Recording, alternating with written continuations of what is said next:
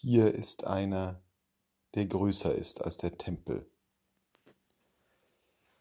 Als Jesus mit seinen Jüngern durch die Kornfelder geht und am Sabbat mit ihnen Ehren abreißt, echauffieren sich die Pharisäer, dass das verboten sei.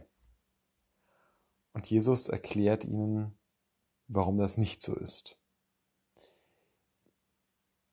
Die Erklärung läuft darauf hinaus, dass er Autorität hat.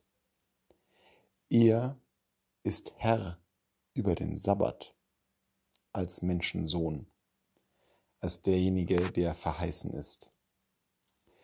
Und er ist mehr als der Tempel. Was ist denn der Tempel? Was ist der Sabbat? Was sind die Gebote? Sie alle sind Machwerk von Menschenhand. Der Tempel offensichtlich von Salomo und vielen seiner Nachfolger erbaut, vergrößert, verschönert, geschmückt. Die Gesetze von Gott gegeben, doch von Mose aufgeschrieben. Auch sie stammen im wahrsten Sinn des Wortes von Menschenhand. Mose selbst hat sie in die Tafel eingehauen mit seinen Händen. All die Zeugnisse, die uns Menschen an Gott verweisen, sind von Menschenhand gemacht. All die Schriften von menschlicher Feder geschrieben, all die religiösen Stätten von menschlichen Händen erbaut. Hier aber ist einer, der größer ist als der Tempel. Was macht ihn größer als den Tempel und das Gesetz? Dass er eine Person ist. Das ist Gottes ureigenster Wesenszug, Person zu sein. Das Edelste an Gott ist sein Personsein. Denn Personsein ist die Voraussetzung zur intimen Begegnung. Personsein ist die Voraussetzung für Liebe. Und Gott ist die Liebe. Personsein ist zugleich das, was uns Menschen mit Gott verbindet. Es ist das, was in der Genesis heißt, wir schaffen Menschen nach unserem Bild. Dass wir Person sind, ist das, was uns mit Gott zusammenbringt.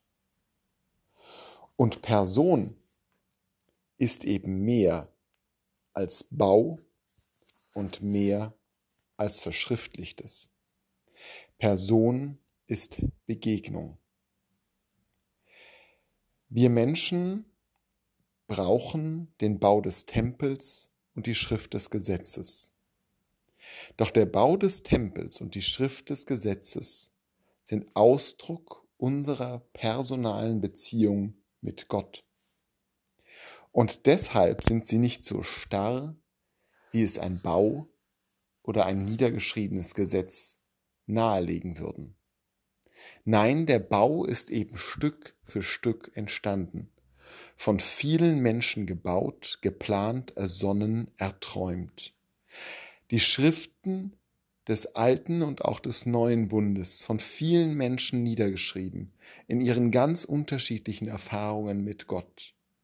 Von Hiob bis zum Hohelied der Liebe, von Mose bis zu Daniel, von Lukas bis zur Apokalypse des Johannes.